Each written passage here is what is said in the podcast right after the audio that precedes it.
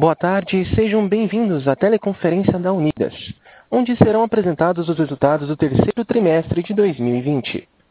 Neste momento, todos os participantes estão conectados apenas como ouvintes, e mais tarde será aberta a sessão de perguntas e respostas quando serão dadas as instruções para os senhores participarem.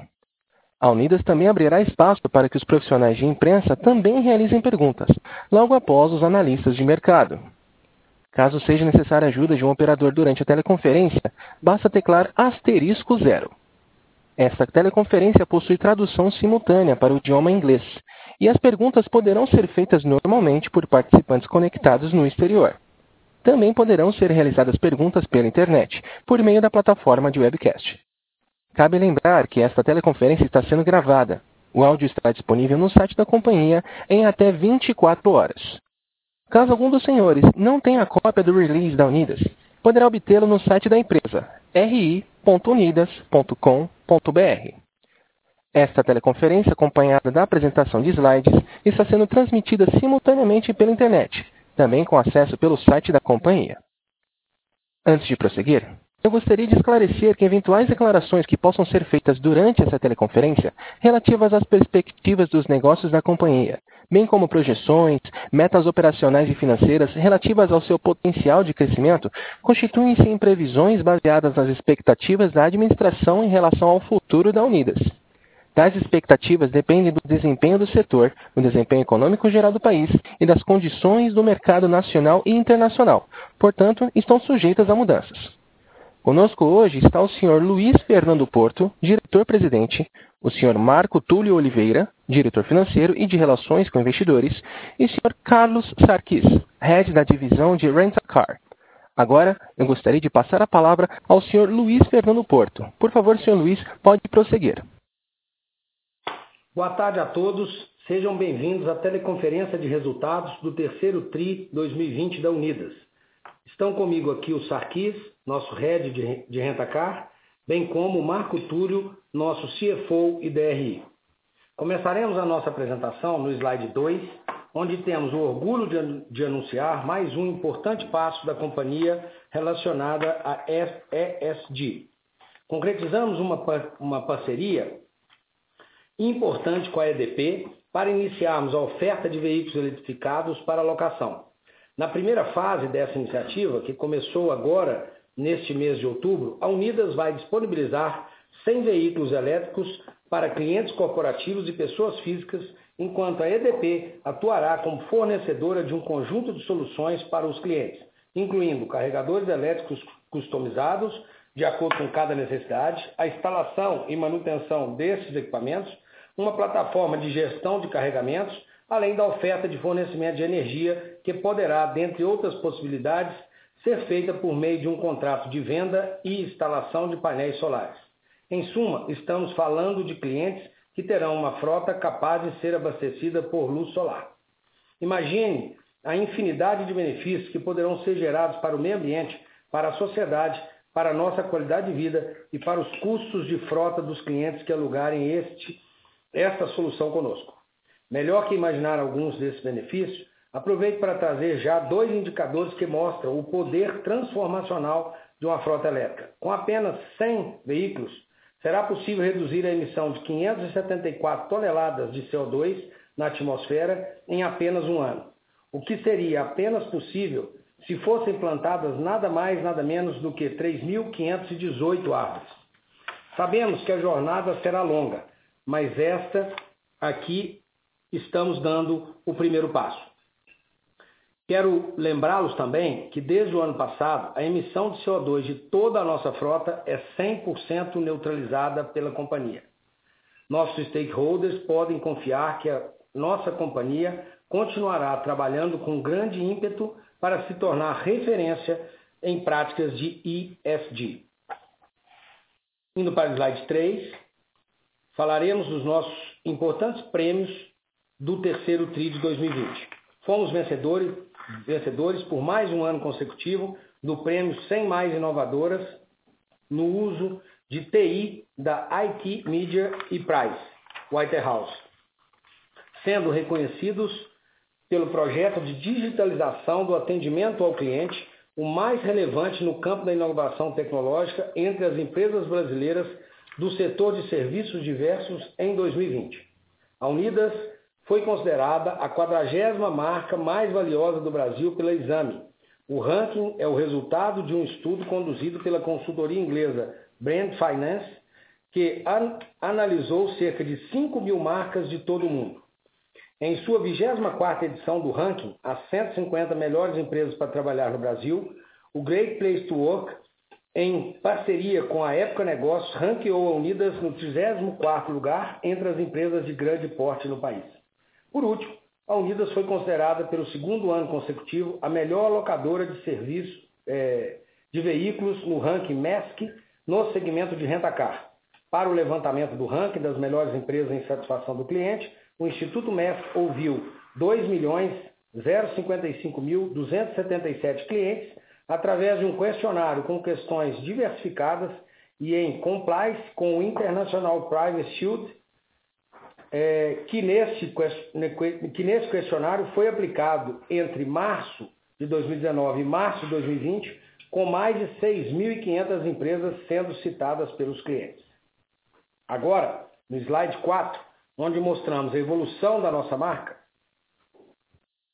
vimos que ao final do terceiro trimestre, a frota consolidada da companhia totalizou um saldo final de 58.320 veículos e um crescimento anual de 3% explicado pela expansão de ambos os negócios de locação. Conforme podemos ver no próximo slide, no terceiro TRI de 2020, as compras de veículos foram superiores à do terceiro TRI de 2019 devido ao custo normal da operação de terceirização de frota e a retomada das compras de veículos no segmento de aluguel de carros, dado a forte retomada da locação.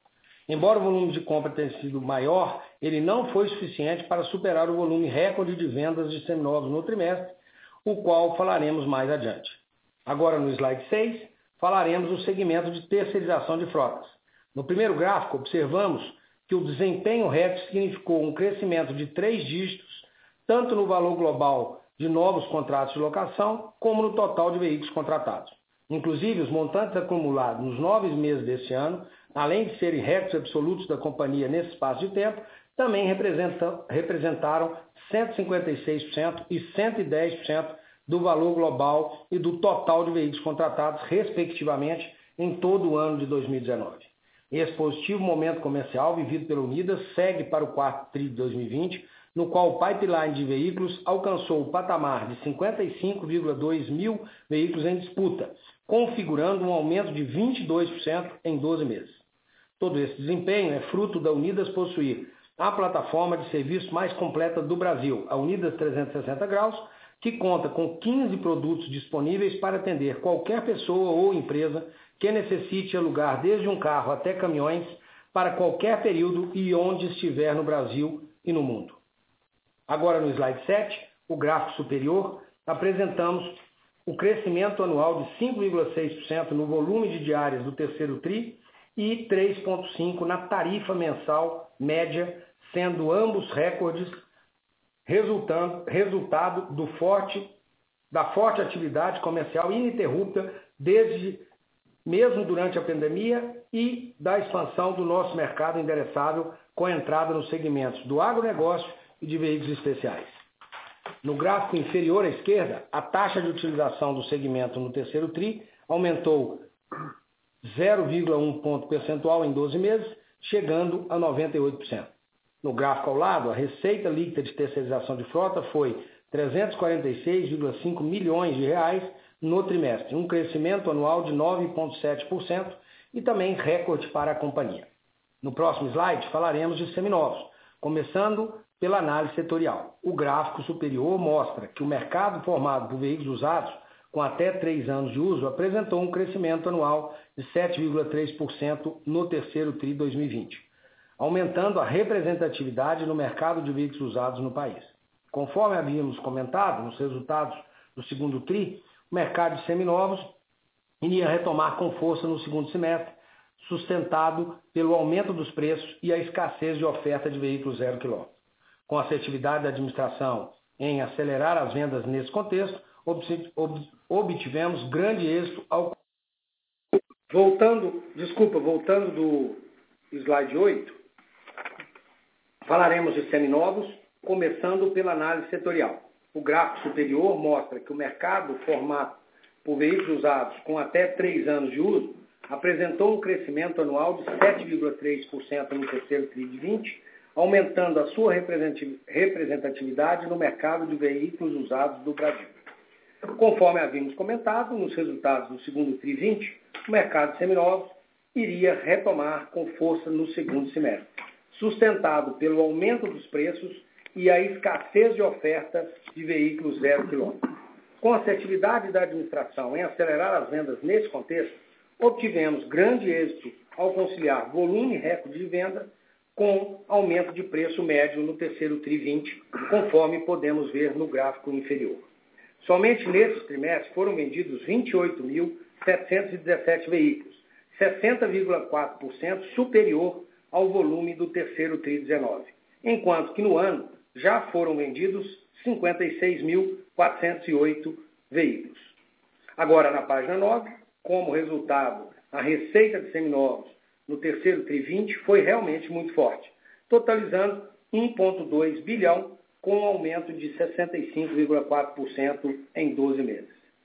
Indo para o gráfico inferior, gostaria de ressaltar que o forte desempenho das vendas no terceiro TRI 20 só foi possível pelos robustos investimentos na nossa rede de seminovos ao longo dos últimos dois anos, coro coroando a nossa visão de preparar esse segmento para volumes ainda maiores no longo prazo.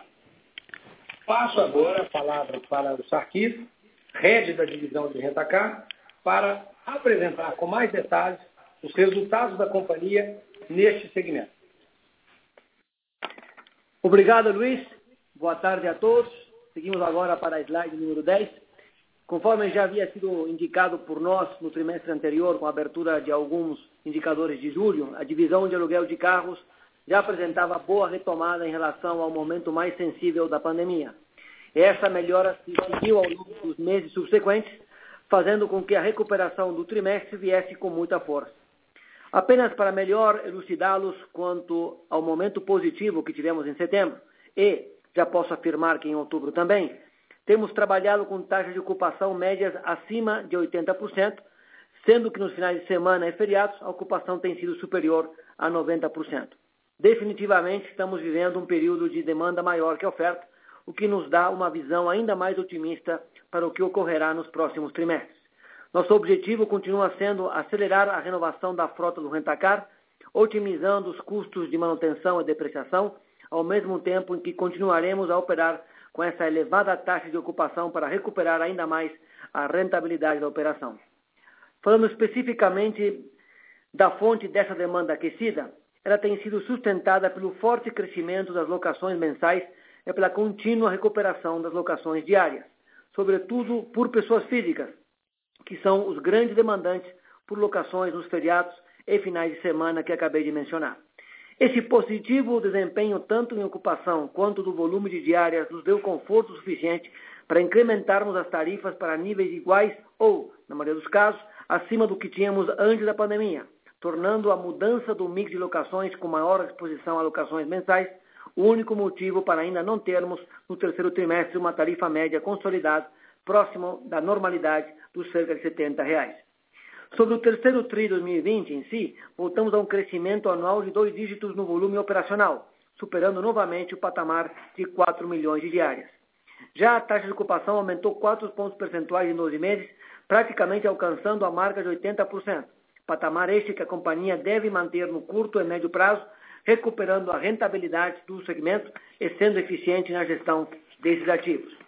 Por sua vez, a tarifa média diária no terceiro trimestre de 2020 foi de R$ 61,9, 10,6% abaixo da tarifa do terceiro trimestre de 2019, devido à mudança de mix já mencionado, mas em evidente recuperação da pandemia, dada a tarifa de R$ 50,4 do segundo trimestre de 2020.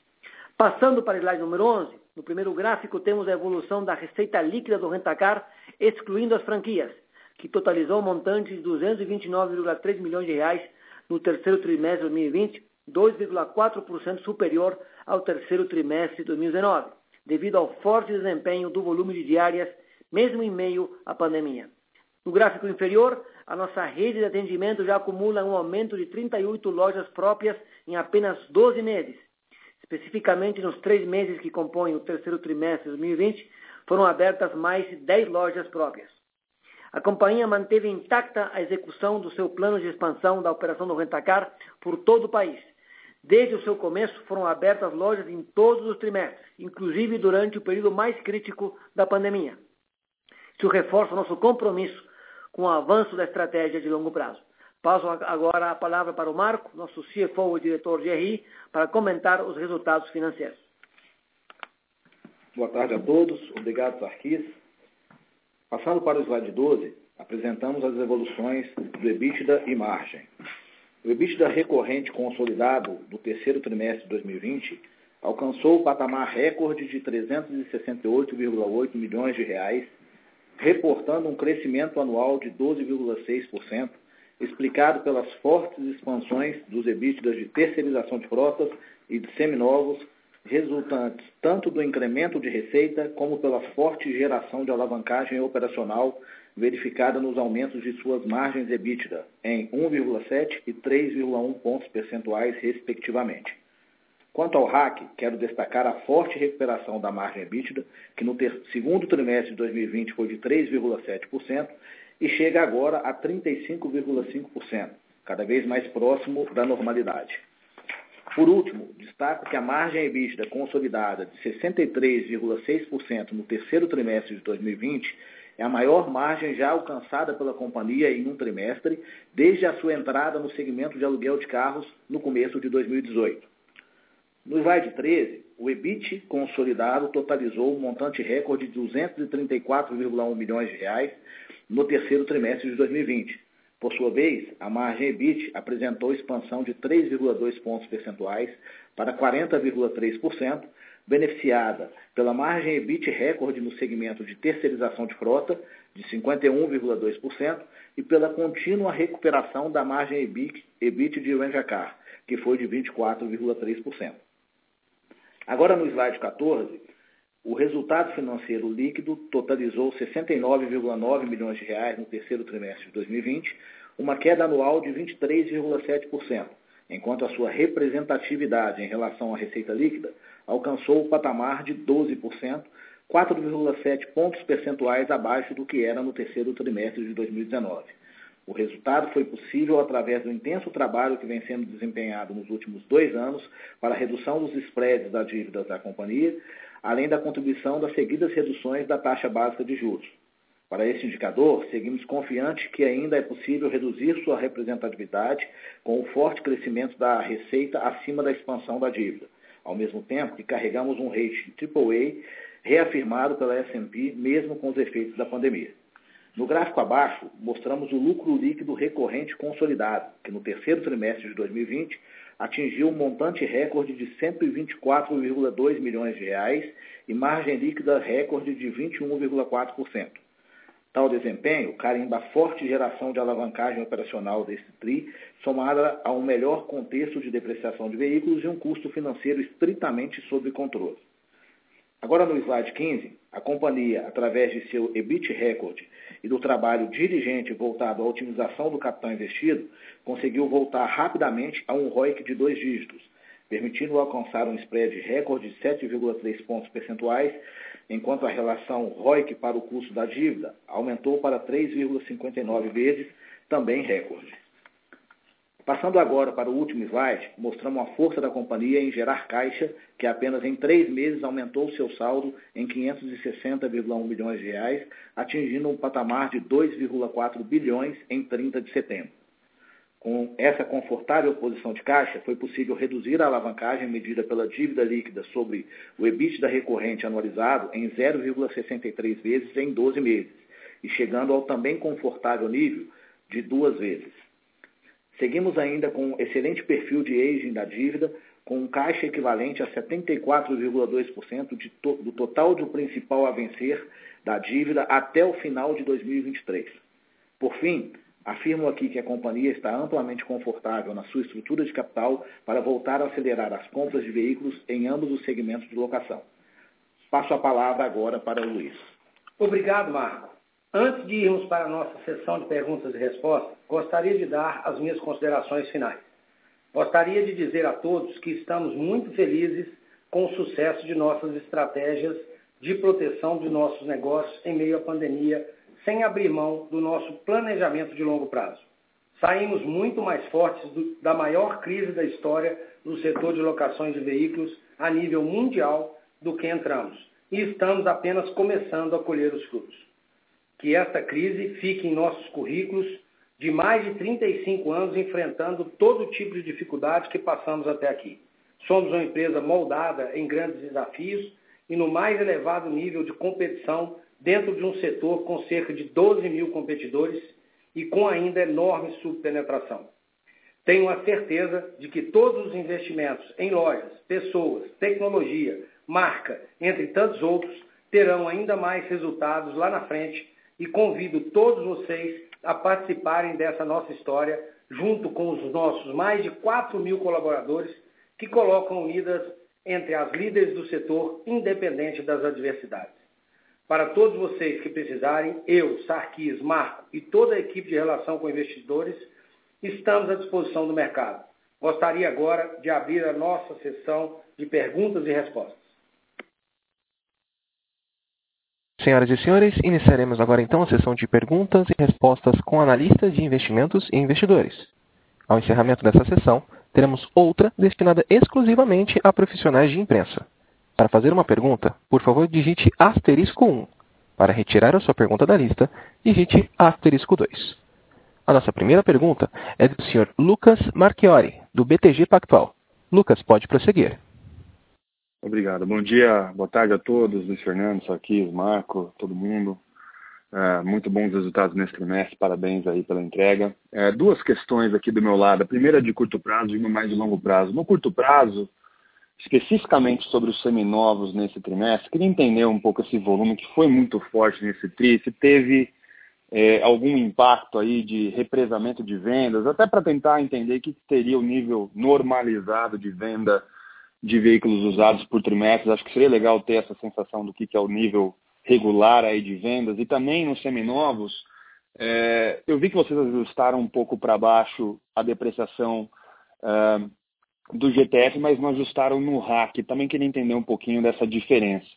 A questão de longo prazo, rapidamente, é entender precificação, retorno, o que, que vocês estão vendo de preço médio aí para esse veículo de aluguel de veículo elétrico. Queria entender se esse é um produto, enfim, é um estímulo de marketing, de marca, ou se também já é um produto rentável. Queria entender um pouquinho o econômico desse setor. São esses dois pontos aí, pessoal. Obrigado. Obrigado você, Lucas. É, bom, primeira pergunta, curto prazo de seminovos se tem represamento de vendas. Bom, é difícil para nós medir né, o que, que é, é represamento, o que, que é o curso normal dos negócios.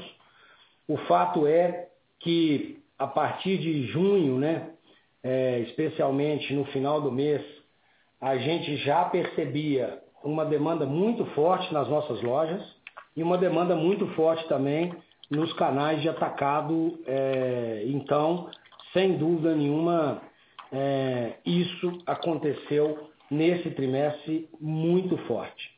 É, no, no quarto TRI, mantém uma procura grande, né? então a gente entende que efetivamente isso tem é, se mantido, mas eu não acredito que seja apenas um represamento. Eu acredito que essa demanda continuará forte, é, né, pelo menos aí é, pelos próximos é, meses.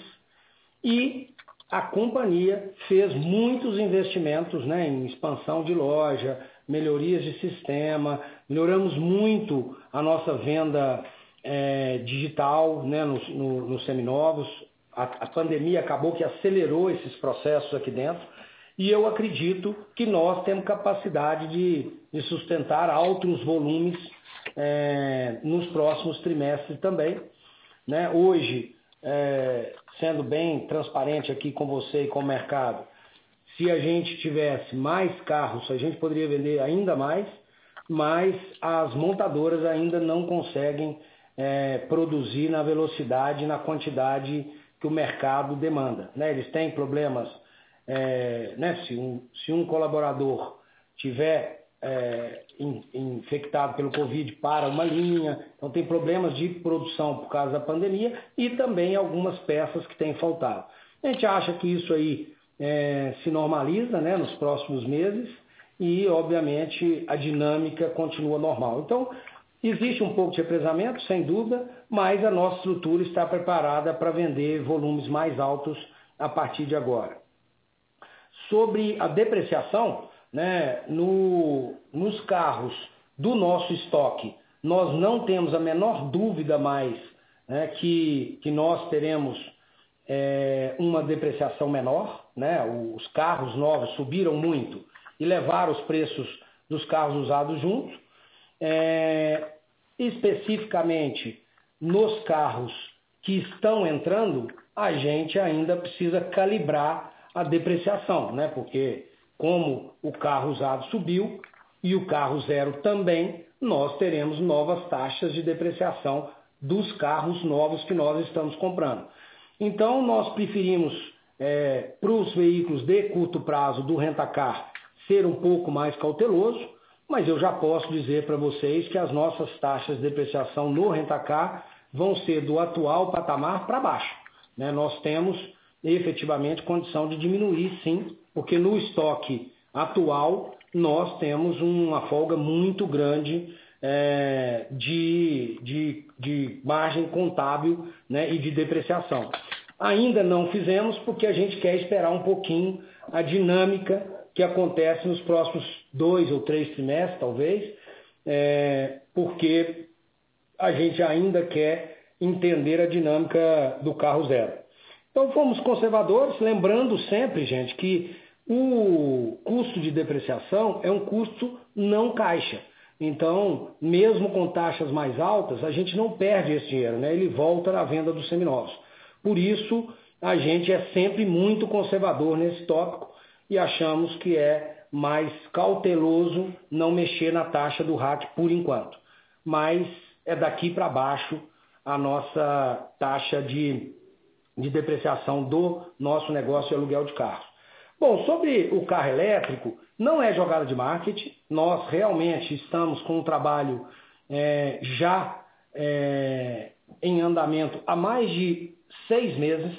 Nós temos hoje a clareza que é muito importante né, esse pilar de sustentabilidade nos nossos negócios. A Unidas vem investindo muito tempo e dinheiro nisso já há mais de dois anos, especialmente no negócio é, né, de, de meio ambiente. Nós temos carbono zero na nossa frota inteira né, e já estamos avançando para é, a cadeia de valor nossa, é, incentivando fornecedores, incentivando clientes para ir no mesmo caminho. E, obviamente, é, os carros elétricos já são, na nossa visão, uma realidade no mundo. No Brasil ainda não, né? ainda é pouco é, volume e temos um preço ainda muito alto de aquisição.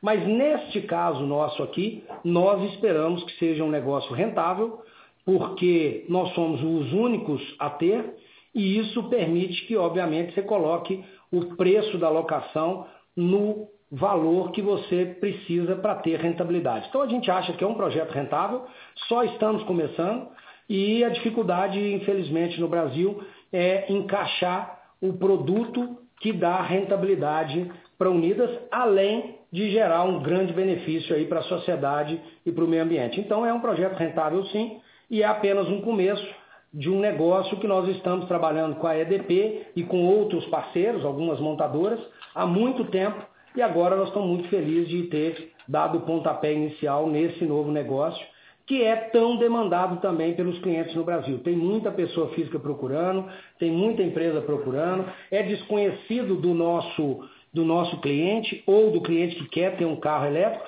e eu acho que é uma função também da locadora mostrar esse carro, demonstrar é, para um volume maior de pessoas, é isso que a gente vai fazer. Então, muito obrigado, Lucas, e sempre à disposição aqui. Perfeito, obrigado, Porto. Ficou bem claro todos os tópicos. Bom dia a todos. Valeu. Nossa próxima pergunta é do Regis Cardoso, do Credit Suisse. Regis, pode prosseguir. Oi, pessoal. Boa tarde, Luiz, Marcos, Safi. Obrigado pela pergunta. É, eu queria discutir um, um, tema principal e depois alguns tópicos uh, um pouco mais rápidos.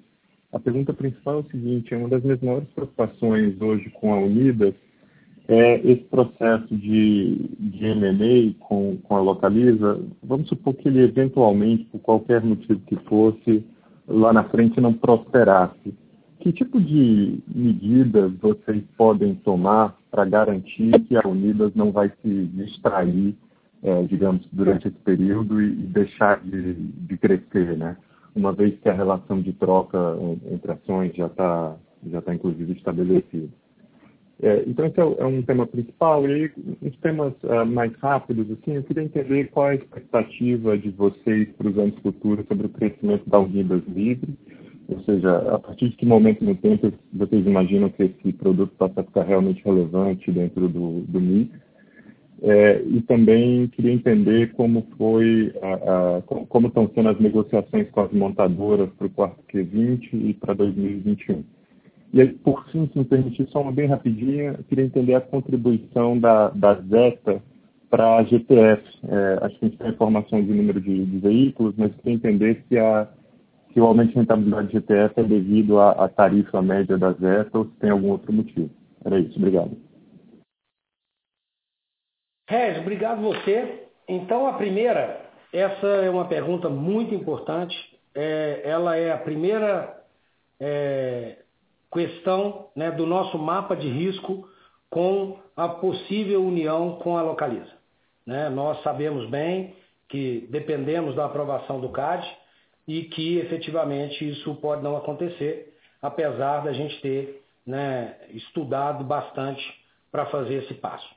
Mas é, o que nós temos feito aqui é, a partir do dia né, um, depois do anúncio, nós esquecemos esse assunto. Né? Aqui na Unidas estamos todos imbuídos é, no projeto normal, né? até porque, pelo regulamento, nós não podemos encontrar, nós não podemos combinar como é que vai ser, nós não podemos fazer nenhuma ação né, de, de união.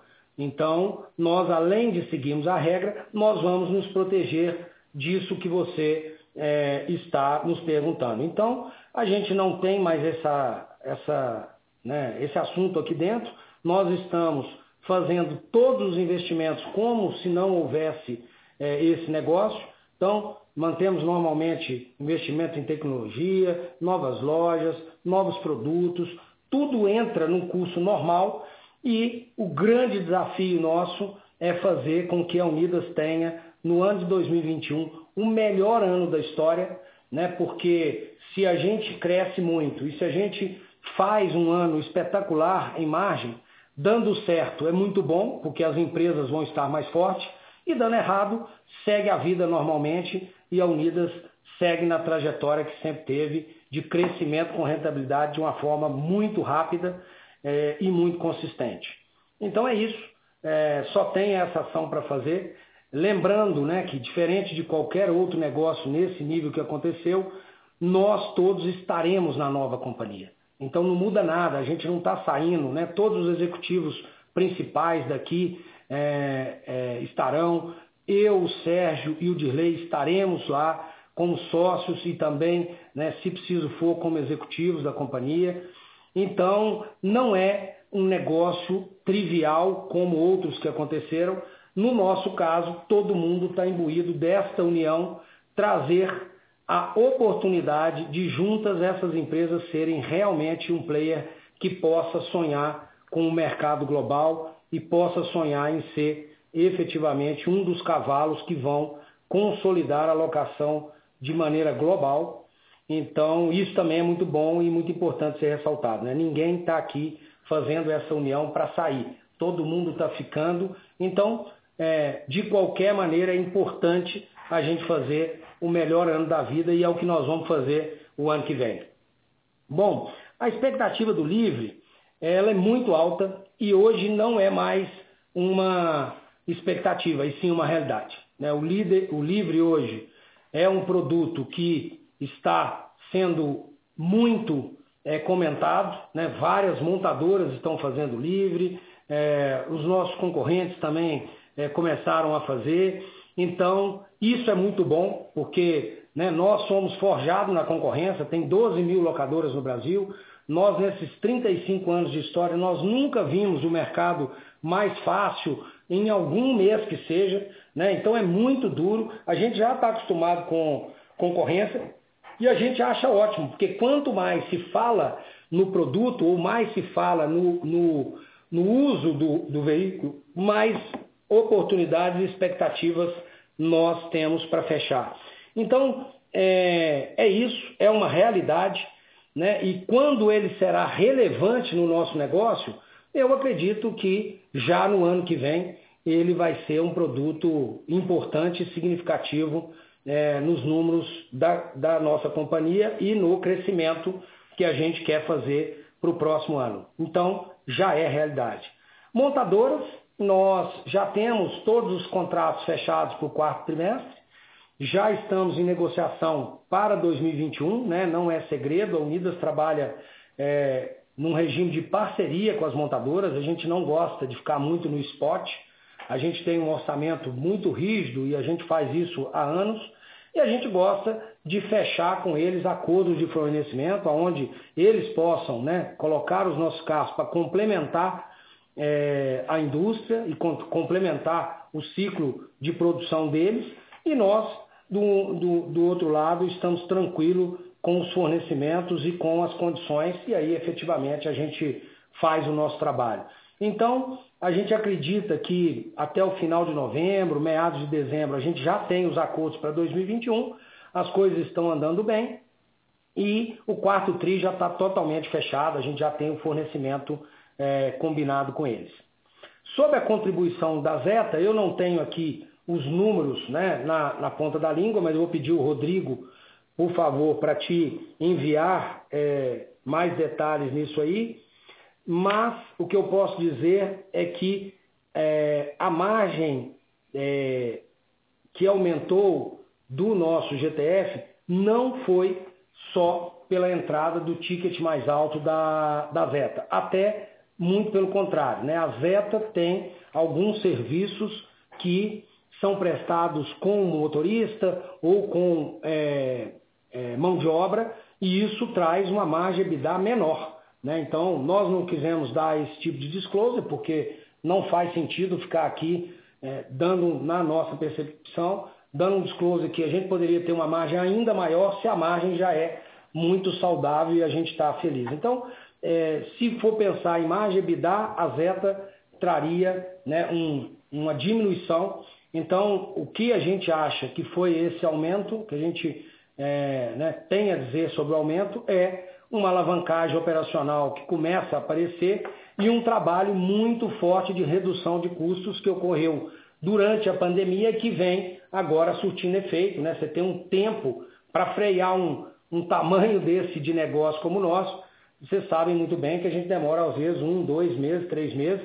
E aí o que nós freamos no mês de abril, maio, agora ele começa a colher frutos, né? E aí você tem a redução do custo de um lado e o aumento da receita do outro, e aí a margem, obviamente, aumenta. Então, sobre a Zeta, é isso que eu tenho para dizer para vocês. Obrigado, Regis, mais uma vez aí pela sua participação. Obrigado, sou muito claro. Nossa próxima pergunta é do senhor Rogério Araújo, do UBS BB. Rogério, pode prosseguir. Oi, senhores, boa tarde. Obrigado aí pela, pela oportunidade, parabéns pelos números. É, duas perguntas aqui da minha parte. A primeira com relação ao, ao car rental, a receita ela já recuperou ano contra ano. Né? Eu queria saber se, se vocês conseguem dar uma, uma cor de quanto que aeroporto ainda cai e quais segmentos que tem mais do que compensado aí essa parte do aeroporto. E ainda no crescimento do RAC, a gente viu um crescimento no contra ano de julho mais forte do que do trimestre, né, mostrando aí uma tendência de desaceleração do, durante o TRI. É, o que exatamente explica isso? Se é o mix de lazer ali do, do de julho, das férias, né, o que esperar para frente também em termos de crescimento. E deixa eu já emendar minha segunda pergunta, que é de alguma forma relacionada, né? mas vocês comentaram que as montadoras estão com algumas restrições de, de entrega e que o quarto TRI já foi fechado. Né? Imagino que vocês já devem ter uma noção de quanto vocês conseguem crescer no caso de ter a demanda, obviamente, né, baseado aí em quantos carros vocês vão receber. Queria saber se, se vocês conseguem dar alguma coisa sobre isso também e se de alguma forma isso pode ser gargalo para o quarto tri, talvez para o primeiro. É isso. Muito obrigado. Rogério, obrigado. É... Começando pela segunda parte aí da primeira pergunta, né? O que, o que, que explica a desaceleração? A resposta é muito simples, né? É, de fato, a gente está rodando com menos carro do que a gente gostaria é, é, no rentacar, né? Então, a taxa de ocupação ela veio, ela, ela vem subindo mês a mês, né? Então, é, se acompanhou aí o, o, que a gente informou de taxa de ocupação para julho e você viu aí agora que a gente acabou comunicando para o trimestre inteiro. Então, é, é dá, dá para ver que a ocupação dos meses de agosto e setembro foram maiores isso acaba aqui, obviamente, tirando um pouco essa, esse fôlego de crescimento. Mas estamos bastante confiantes de que, de que vamos continuar crescendo tri contra tri, né, com a recuperação do ticket que vem acontecendo mês após mês. Então a gente acha que tem um potencial de crescimento no curto prazo bastante expressivo, é, vindo aí de uma recuperação do preço e também no volume. Né? O Luiz vai, vai comentar um pouco para vocês, mas a partir agora do, do mês de final de setembro, a partir de, de, outubro, a gente começa a crescer a frota eh, do rentacar eh, de novo. Isso também, obviamente, vai trazer eh, um fôlego maior. O aeroporto, obviamente, é o, é o, é o canal que menos tem recuperado. Esse é, um, esse é uma, uma, um canal que ainda está caindo ano contra ano, mas vem se recuperando de forma bastante expressiva mês após mês. Né?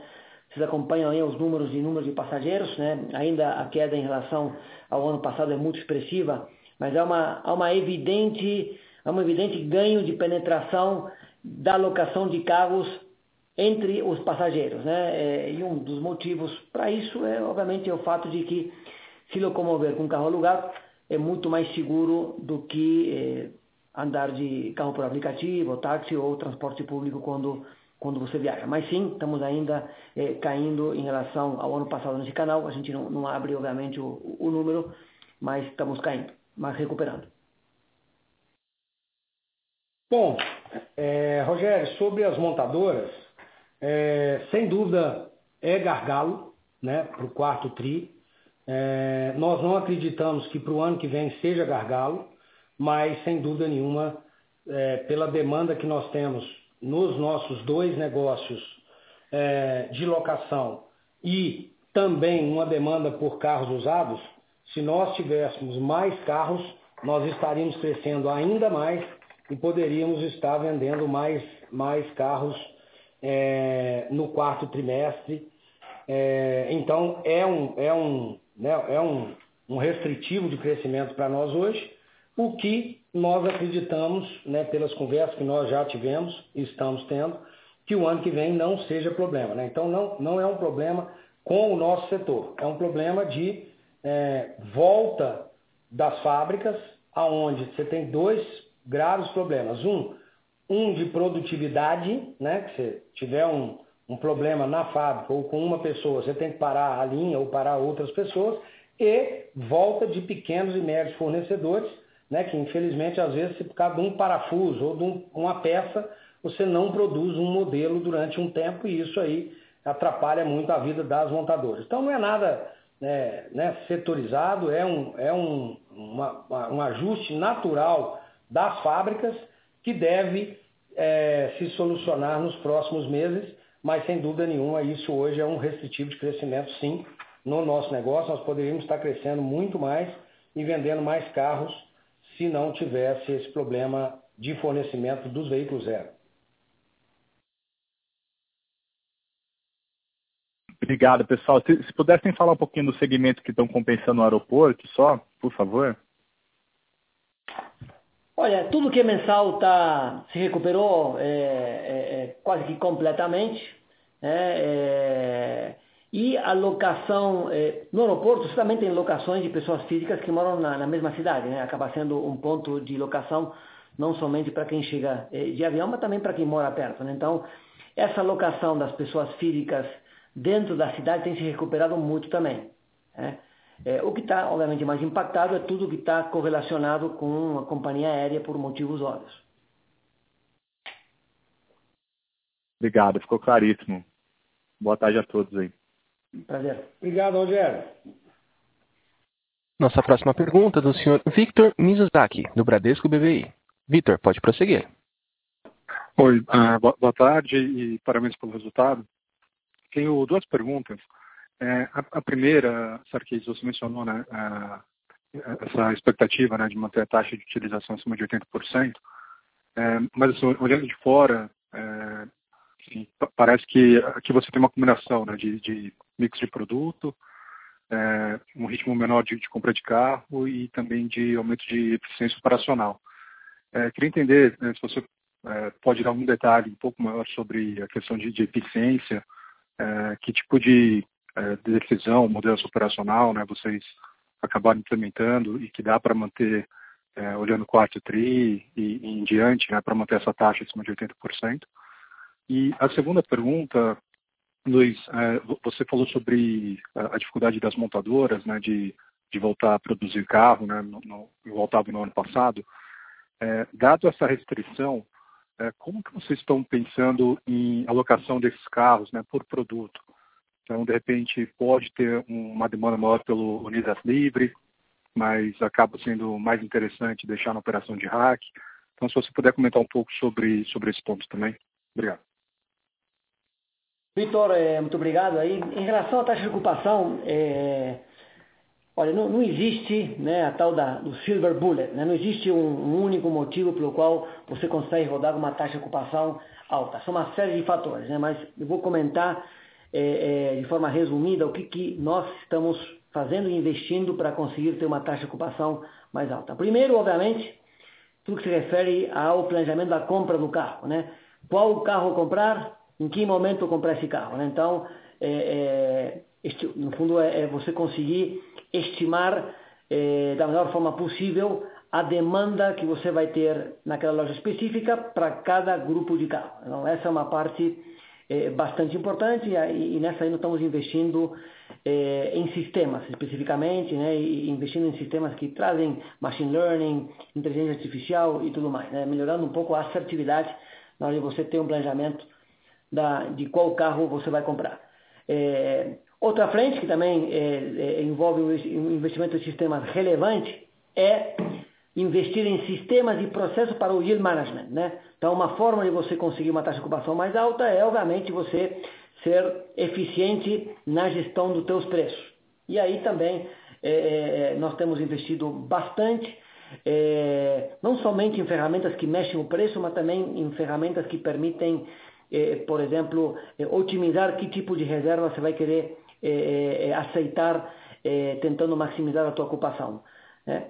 Em terceiro lugar, e talvez muito relevante, é, é o treinamento na ponta, uma questão cultural aqui, repetindo o que os americanos Enterprise falam, né? Eles falam que o maior inimigo de uma taxa de ocupação é, é, alta é o medo da loja. Quando você começa a operar com uma taxa de ocupação muito alta, a loja começa a ficar com medo de que falta carro, né? Então, treinamento e, obviamente, você entregar informações para a loja, para que a loja consiga ter visibilidade de que mesmo que o pátio, por exemplo, parece estar vazio, e tem muito cliente vindo é, ao longo do dia, que tem carro voltando, quantos são esses carros? E, portanto, que tem carro suficiente para continuar atendendo, portanto, você é, deveria continuar vendendo, cliente que acaba chegando sem reserva, né? Então, é, é, de forma resumida, é investir no, no, planejamento da compra, que carro comprar, quanto, sistema de management e sistemas que te permitam aí otimizar as reservas e treinamento e informação para que a loja consiga navegar com uma ocupação é, é, mais alta. Isso se, refere na ocupação. E obviamente que o, o mix mensal ajuda na ocupação mais alta, mas estamos bastante empenhados em trabalhar com uma ocupação alta, a gente acha que a gente consegue, a gente acha que é relevante para aumentarmos a rentabilidade e a eficiência da operação. Vitor, só para certificar, você quer saber como a gente faz a distribuição de carros nesse momento que está que tá, né, faltando, como a gente distribui entre os produtos, ok? Exato. Bom, primeira coisa é, é a gente né, já acha e, e, já achava e agora temos certeza, a Unidas será uma empresa muito diferente é, neste é, pós-Covid do que era quando entramos. Né? Então a própria explicação do Sarkis aqui né, mostra que na dificuldade é muito importante você ter a mente aberta, né, porque você vai descobrir coisas boas num, num mar de coisas ruins que nós vivemos aí. Então a primeira coisa é aumentamos a nossa eficiência e trabalhamos uma taxa de ocupação menor no rentacar. Né? E isso aí, obviamente, faz com que a gente fature mais né? e, e, e não precise de muitos carros é, nesse momento. Às vezes falta em uma loja, falta num final de semana, mas no geral nós estamos atendendo bem os clientes. É difícil né, você escolher um canal ou outro canal, ou um produto ou outro produto. O que a gente tem aqui, mais ou menos, é, é um binômio entre é, não deixar os clientes sem atendimento e rentabilidade. Né? Então, dentro dessa métrica, a gente reúne em comitê aqui e define nesse momento que é. E sai coisas maravilhosas, como o Sarkis está explicando, né? nós testando taxas de ocupação muito mais altas, percebemos que dá para fazer, né? no primeiro momento por produtos e agora por tecnologia, por gestão, como tudo isso aí que o Sarkis falou. E outras coisas estão acontecendo assim também, como melhorias e otimização de estoque de seminovos, quer dizer, vendendo muito mais rápido e com menos espaço, e aí você gasta menos para guardar o carro, também gasta menos com depreciação com o carro parado. Então nós estamos aumentando a taxa de ocupação no rentacar, diminuindo é, o número de carros disponíveis para venda e aumentando o giro do estoque, e consequentemente é, aí tem o carro de frota, que você tem um período para entregar e a gente tenta também servir o cliente se ele precisa com um negócio de, de rentacar. Então é muito importante ter essa, essa quantidade de produtos e ter vários canais de distribuição e a gente está tentando isso, né? não deixar o cliente sem carro e sendo o mais rentável possível. E a gente hoje, sem dúvida, é uma empresa muito melhor do que éramos há cinco, seis meses atrás. Ótimo. Obrigado. Obrigado a você, Vitor. Nossa próxima pergunta é do Sr. Murilo, do Bank of America. Murilo, pode prosseguir. É, olá, pessoal. Boa tarde. É, tudo bem, Luiz? Aqui, Marco. É, do nosso lado, é, algumas perguntas, acho que a maioria já foi respondida é, durante o call aqui, mas um, do lado da prestação uh, de GTF, aqui a gente obviamente viu uma, uma retração e a gente imagina que vocês estão vendo isso né, fazendo a continha ali né, de, de, compra e venda e fazendo uh, a curva forward. Mas, enfim, a gente sabe também que esse segmento está mudando um pouco de mix eh, pela aquisição. Enfim, o ticket médio subiu bem, né? o preço médio do carro comprado nos últimos trimestres está rodando nos 70 e, e, e enfim, 70 e poucos mil reais, enfim, uma, uma, um crescimento de 30%. E, racionalmente falando, quando a gente olha uh, hack em qualquer é, lugar, quanto mais alto o ticket médio do carro, não é só mais alta a depreciação por, por, por um eixo percentual, mas também geralmente são ativos que depreciam mais especificamente, por serem ativos de ticket médio mais alto e que tenderiam a ter uma depreciação um pouco mais alta. Então, só queria entender um pouquinho de vocês é, a cabeça para a depreciação de fleet é, moving forward, dado o mix novo é, depois da, da aquisição. Se a gente continua vendo essa queda de depreciação e por que, né, que, que falando parece, parece substancial. Aí a segunda ponta segunda pergunta é, é, é fazendo um follow-up na, na, nas conversas que vocês já tiveram com relação às montadoras, que elas parecem estar sendo gargalo, tanto é, do ponto de vista de execução ali, quanto do ponto de vista de, de supply mesmo. Está faltando peça e o pessoal não está conseguindo é, keep up com o pace que eles precisam. É, se vocês estão vendo algum tipo de, de, de, influência, não só nos volumes, né, que a gente sabe que estão um pouco represados e que elas não estão entregando quanto a gente gostaria, mas é, em termos de pricing também, se tem algum tipo de de exigência deles do lado de pricing por ter estoque mais baixo por estar entregando é, menos carros do que eles conseguiriam. São esses dois pontos. Obrigado, pessoal. Obrigado você, Murilo. Bom, é, a depreciação do fleet, sem dúvida nenhuma, se continuarmos comprando carros com ticket mais alto, ela deve subir nos próximos trimestres, né? É possível uma redução, como nós fizemos porque nós temos um estoque muito grande de carros e nesse estoque, sem dúvida nenhuma, nós temos um, uma vantagem importante aí de, de, de depreciação, mas para frente, né, você está certíssimo, se continuar comprando o carro com esse valor, nós teremos uma alta progressiva da depreciação. Então, a conclusão sua é correta.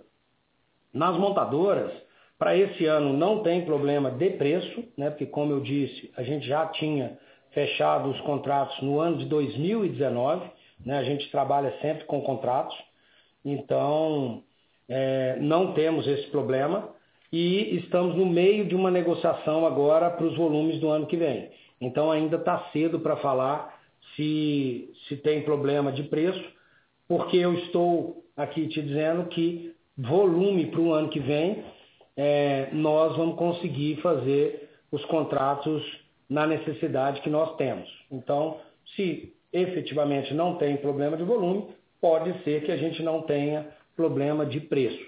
Né? Esse é o mecanismo que a Unidas usa, a gente não, não, não fica muito especulando é, nesse negócio e deixando as compras no spot, porque a gente acredita que é o jeito mais saudável de ter um relacionamento com é, fornecedores tão importantes como as montadoras.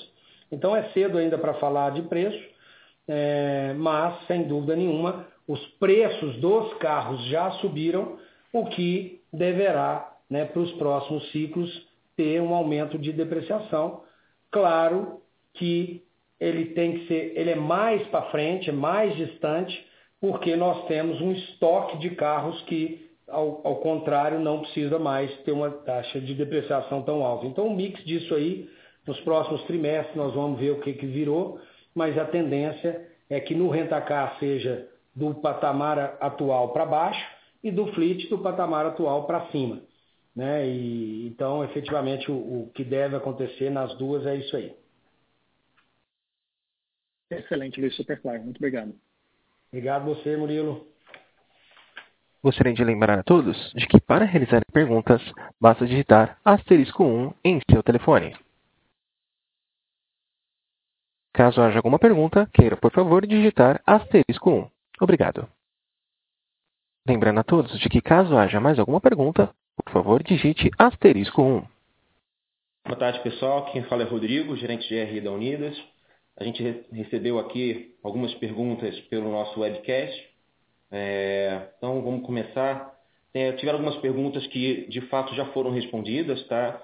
É, vou falar o nome das pessoas que mandaram as perguntas só para elas terem uma resposta da gente. Foi o Lucas Fernandes, ele perguntando sobre o que, seria o volume de venda de seminovos normalizado. Então, foi a primeira pergunta lá do Lucas Marchiori, a gente já respondeu. Depois a gente teve é, a pergunta do Matheus é, Alberto, falando sobre crescimento de terceirização de frota, o que, que seria a Zeta, né? Foi a pergunta do Credit Suisse e do, do Regis. A gente aqui, é, Matheus, eu vou te responder por e-mail, vou te procurar é, com a informação assim que eu tiver ela disponível. E aqui a gente vai ler as outras perguntas que ainda não têm resposta. Né? Então, começando primeiro pelo Fernando Luiz, da Tropico Invest, ele faz a seguinte pergunta. Considerando este excelente resultado, gostaria de entender por que a venda da empresa para o Localiza. Para quê? Obrigado, Fernando, pela pergunta. Primeiramente, a gente não considera a, a venda da companhia, né, como nós divulgamos e o que nós acreditamos é que é a união das duas melhores empresas do segmento, criando uma nova companhia, né, aonde nós vamos buscar o melhor das duas para construir uma nova. É um negócio que nós acreditamos muito, que vai gerar valor para todos os nossos acionistas e que poderá nos, nos dar a chance de sonhar com um mercado ainda maior e desenvolver ainda mais um projeto de longuíssimo prazo. Então, os principais racionais é esse, né? todo mundo da Unidas e da Localiza estão nesse mesmo conceito e eu não tenho dúvida né, que, em se sendo aprovado pelo CAD, nós teremos uma empresa ainda melhor e ainda mais competitiva, que é o que a gente acha que tem que ser feito para os nossos acionistas, valorizando ainda mais o patrimônio e, e trazendo ainda mais retorno de longo prazo. Então, são esses os pilares que nós acreditamos e por isso nós tomamos a decisão de caminhar é, junto com a Localiza nesse processo de união. Obrigado, Luiz. Próxima pergunta é do Vitor Demia, da 20 Partners. Vitor, obrigado pela participação. Senhores, parabéns pelo excelente resultado. Estamos vendo um ritmo de abertura de novas lojas bem relevante, mesmo durante o auge da crise. Essas lojas não maduras devem estar pressionando um pouco a margem da empresa Nutri. Poderiam dar uma ideia da magnitude desse efeito e o que seria uma margem normalizada? Obrigado. Bom, muito obrigado aí pela, pela pergunta. Né? Se você pega o, o nosso terceiro trimestre, a margem de EBITDA do Rentacar, e compara com a margem de EBITDA eh, do terceiro trimestre do ano passado, né, a diferença são 12 pontos percentuais. Né? A grosso modo, 25% dessa diferença se deve ao fato de que a gente acabou eh, acelerando eh, essa expansão de lojas no momento com a demanda deprimida e, como o Luiz mencionou, agora no momento com a oferta de carros também deprimida, né? se recuperando rápido essas duas aqui. Né? Então, mais ou menos 25% aí da diferença vem dessa, dessa, é, é, desse aumento agressivo de lojas nesse momento. O resto da diferença vem, em parte, pela frota muito mais velha, né? nós temos uma frota hoje com 12 meses é, de idade média no Rentacar, esse número era próximo de, um pouco abaixo de 7, né? um ano atrás, isso traz um impacto muito expressivo, né? uma, uma frota mais velha tem um, tem um custo de manutenção é, muito maior. Outra parte da diferença também relacionada com a, com a própria expansão é o forte investimento que nós temos feito aí em tecnologia. É, eu mencionei alguns desses investimentos impactando a taxa de ocupação, o yield management, isso também, obviamente, traz um, impacto no OPEX e é um, é, um, é um investimento de longo prazo, isso também explica parte dessa diferença. E o principal motivo, sem dúvida alguma, é o fato de que nós estamos aí rodando com uma receita bem abaixo do que estaríamos rodando se não estivéssemos eh, sofrendo a situação que estamos sofrendo eh, com a pandemia eh, no país. Né? Mas, eh, como também mencionei, estamos bastante entusiasmados aí com, com, com, com o crescimento aí no curto prazo, estamos observando aí um, um ticket se recuperando semana a semana é, e com uma ocupação alta como aquela que estamos rodando, a gente acredita que nós voltaremos em breve a ter a rentabilidade que nós é, queremos e sabemos que podemos ter na, na nossa operação. Obrigado, Sarkis. Próxima pergunta do Eliseu de Souza Júnior, da Libra Investimentos. A empresa assume definitivamente o compromisso ISD da companhia? Obrigado, Eliseu. Isso aí é um negócio que nós já estamos há três anos trabalhando. Né? Nós temos três pilares: um pilar social, um ambiental e um de diversidade. Nós temos hoje, na nossa pesquisa é, no GPTW, um, um, é, né, o que é a resposta dos nossos colaboradores, que 94% das pessoas acham que são tratados com respeito aqui dentro da Unidas independente de raça, credo ou qualquer outra é, é, situação. Então, nós temos muito orgulho disso, nesse pilar. Estamos com várias iniciativas, inclusive nós divulgamos a semana passada a contratação de algumas é, mulheres é, de outros países para trabalhar nas nossas lojas, né, de refugiadas. Nós temos também iniciativas, é, grandes iniciativas de, de vários outros pilares, e isso já vem acontecendo na companhia há muito tempo. Especifica, especificamente é, da área social, nós começamos um projeto há dois anos atrás, é, e esse ano nós deveremos cuidar de mais ou menos 7 mil pessoas, é, sejam elas de comunidades que ficam em torno das nossas lojas, né, e, ou é, filhos é, e parentes de colaboradores nossos.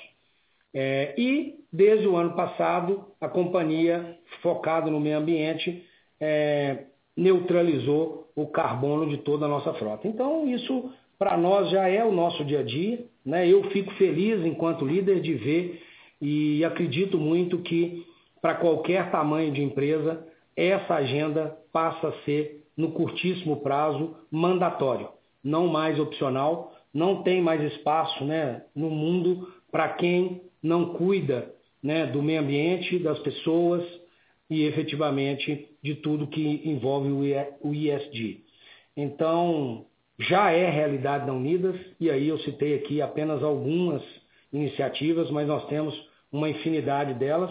Nós queremos, já no final desse ano, soltar o nosso primeiro relatório completo sobre tudo que nós estamos fazendo, e isso vai dar muito orgulho para nós todos e com certeza para os nossos investidores e para o mercado em geral. Então, sim, a gente assumiu isso, mas já há muito tempo. Obrigado, Luiz. É, só que uma mensagem que a gente recebeu do João Grosso da Núcleo Capital. É, João, a gente já respondeu a sua pergunta. Ela, basicamente, ela, é, para os nossos ouvintes, a pergunta era sobre é, alto volume de vendas seminovos, impactos de compra e possíveis gargalos para frente. Isso aqui foi respondido pelo Luiz. João, se tiver alguma dúvida adicional, por favor, entre em contato aqui com a gente. Fique à vontade pelos canais que a gente tem. Seguindo aqui na lista de perguntas, é, a gente tem a pergunta do Tiago Barreto, é, da, do Luxor Group. É, poderia comentar um pouco como está o segmento do agronegócio? Bom, obrigado pela pergunta, é, Tiago. É, o agronegócio né, é o motor não só é, né, da Unidas, mas é o motor do Brasil. Então, está indo muito bem.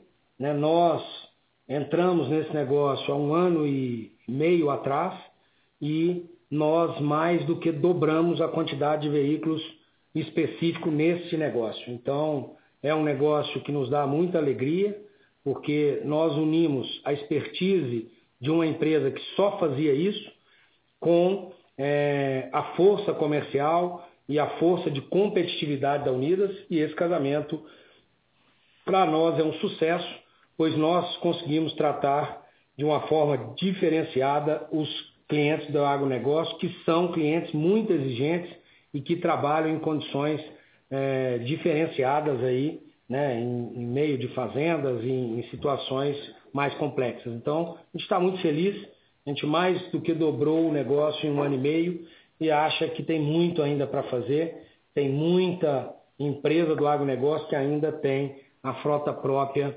como é, principal modelo e a gente tem um trabalho longo aí para convencer essa turma de voltar, a, de, de, desculpa, de migrar para o nosso modelo de negócio. Então está indo muito bem é, nesses volumes que eu disse para vocês.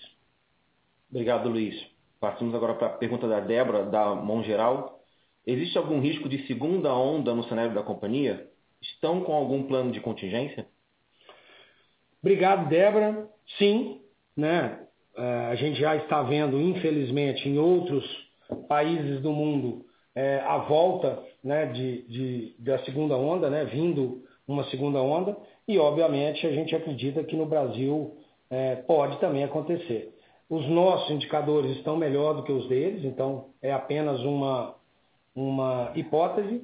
O que acontece é, é que, como toda crise que a gente é, já passou, é que se voltar uma segunda onda, a gente já viveu a primeira, né? Então nós temos é, experiência para passar. Né? O mais complexo no primeiro momento foi passar a empresa para trabalhar à distância, né? canais de venda e-commerce que nós tínhamos, entrega de carro em casa, né? alternativas que nós fizemos tudo isso em um, dois meses e isso virou realidade na companhia. Então, é, se voltar, obviamente nós temos planos de contingência e não é novidade para nós diferente do que aconteceu em março, como a gente nem esperava o que estava acontecendo, nem, nem tinha noção do tempo e nem das condições, além de ter uma crise financeira, você tem uma crise que mexe com a saúde de todos nós. Então hoje nós temos todas as medidas protetivas para os nossos colaboradores e clientes e também temos aí a experiência de estar vivido. Obviamente, temos o plano de contingência, mas seria muito mais simples do que ao que aconteceu seis meses atrás. Obrigado, Luiz. Agora a gente tem a nossa última pergunta aqui do webcast, do Nahan, é, da, do UBS. Boa tarde, pessoal. Vimos nos últimos trimestres um crescimento bom no GTF, porém abaixo do que vimos de vendas e backlog. Qual, será, qual está sendo o gargalo no setor? A falta de veículos vem atrapalhando a conversão das vendas barra backlog em diárias? Excelente pergunta, Nahan. Isso aí é, é, é o efeito né, da falta de carros. Então, nós estamos demorando mais tempo para receber o carro, consequentemente, mais tempo para chegar ao faturamento dessas vendas. Então, tão logo venha a normalização é, dessas entregas de carro, vocês verão um crescimento é, de receita, né, é, acompanhando o crescimento das vendas que nós estamos divulgando aí já por alguns trimestres consecutivos de recorde. Então, esse é o motivo e a gente acredita que já é, no quarto trimestre começa as coisas aparecerem e especificamente no primeiro trimestre do ano que vem as coisas estejam normalizadas. Então, é isso que está acontecendo. Obrigado, Luiz. Acabou que nesse meio, tempo, nesse meio tempo a gente recebeu mais uma pergunta do Christian Bogensen, é, da Bogensen Capital. Ele fala, parabéns novamente pelos resultados sensacionais. Obviamente não temos resultados do terceiro TRI das duas principais concorrentes. Mas a, mas a performance operacional fortíssima da Unidas não pode trazer questionamentos quanto à relação de troca com a Localiza na AGE? Bom, Christian, é, como você mesmo disse, é muito cedo para a gente especular sobre isso. Nós não fizemos o negócio com a Localiza pensando no curto prazo. Né? A gente é, acredita que a nossa base de acionistas vão aprovar, é, porque é um negócio rentável é, e é um negócio que vai gerar muito valor né, de curto, médio e longo prazo. Então, nós temos uma expectativa alta da aprovação e, obviamente, nós não estamos pensando num 1% a mais, 2% a menos neste momento. Nós estamos entendendo que a razão de troca foi justa e o que vai gerar de ganho para os nossos acionistas é muito maior do que efetivamente questionamentos pequenos no curto prazo. Mas é um direito, né? as coisas é, e a regra do novo mercado são definidas e nós estamos aqui para seguir as, as regras e para seguir a maioria é, dos nossos acionistas, o que eles quiserem, nós vamos é, estar seguindo. Obviamente, nós vamos recomendar e vamos votar a favor é, na Assembleia, seja qual for o resultado da Localiza, ou da Movida, ou do mercado como um todo. Como eu te disse, a gente pensa aqui é, de longo prazo, tendo retornos altos de curto prazo. Iniciaremos agora a sessão de perguntas e respostas com profissionais da imprensa. Para fazer uma pergunta, por favor, digite asterisco 1. Para retirar a sua pergunta da lista, digite asterisco 2. Lembrando a todos que para realizar perguntas, digite asterisco 1. A nossa próxima pergunta é do Sr. Christian Favaro, da Agência Estado. Christian, pode prosseguir. Uh, oi, gente, me ouvem? É, eu tenho uma dúvida, na verdade, duas, é com relação a. A primeira é o seguinte: é, é, essa, essa resposta que o senhor acabou de dar com relação ao desempenho, é, é esse desempenho, é que a ligação com Pergunta positiva uma forma na decisão desses acionistas votarem a favor contra a localiza, e o senhor disse basicamente que acha que não, que, que eles devem olhar para o longo prazo, que a empresa vai, que, vocês inclusive vão considerar isso. Basicamente é isso. Christian, a sua pergunta não, não conseguimos entender. Ela, ela saiu picada aqui no nosso áudio. Tá bom, agora melhorou? Peraí, agora, eu... agora sim. Vou tirar inclusive do fone, que eu acho que fica melhor. A minha dúvida é o seguinte, é com relação à pergunta do colega anterior aí, que é porque eu só fiquei, eu não consegui ouvir, porque a ligação ficou ruim. Que, pelo que eu entendi, eles questionaram, foi, foi questionado vocês se essa, essa, esse resultado positivo de vocês nesse trimestre poderia ter algum, alguma influência nessa decisão do, dos acionistas de vocês na Assembleia de aceitar ou não é, o acordo, o negócio com a Localize. Vocês falaram que não, que vocês acham que, que o, o, o, todo mundo vai olhar para o longo prazo e que esse acordo seria favorável para vocês no longo prazo e que é isso que vocês vão inclusive aconselhar. É basicamente isso que você, que foi essa, esse resumo de vocês aí, porque a ligação ficou muito ruim, desculpa.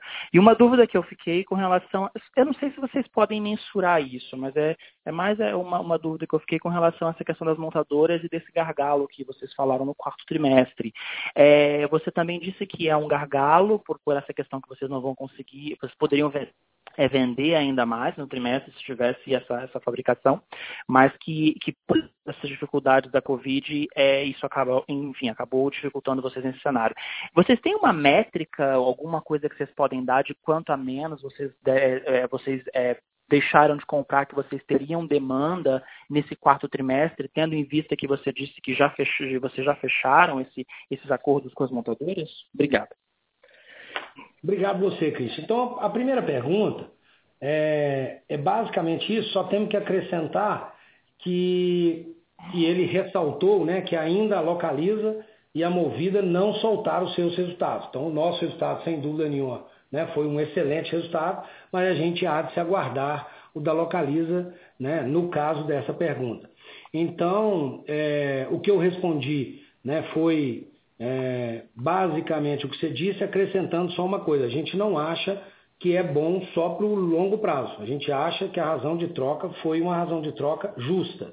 Né? Nós temos laudos, nós temos é, vários é, assessores que nos ajudaram né, nessa, nessa composição da razão de troca. Então a gente acha que é bom no curto, no médio e no longo prazo o negócio para os acionistas e a gente acredita que os nossos acionistas vão vir conosco a favor desta recomendação. Mas quem é soberano no negócio né, de mercado de capitais é, são os acionistas como um todo. E nós vamos estar apenas recomendando e votando a favor, porque a gente acha que no curto, no médio, no longo prazo, isso é vantagem para nós, acionistas, é, e a administração vai recomendar isso. Então essa foi a primeira. A segunda, a gente não tem é assim, seria um chute nosso falar que quanto a mais nós iríamos vender. Mas nós temos alguns canais de venda né, que, se nós tivéssemos mais carros, nós entregaríamos mais rápido. Né? Por exemplo, o negócio de frota. Nosso negócio de frota é, ele está demorando mais tempo para entrega de um carro que, que está sendo fechado agora. Então, isso né, nos leva a, a, a, afirmar que se tivesse mais carro, a gente entregava no mesmo período anterior e não teríamos um atraso. Consequentemente, a gente cresceria mais. No negócio de rentacar, se nós tivéssemos mais carros, principalmente nos finais de semana e nos feriados, a gente também teria mais locações.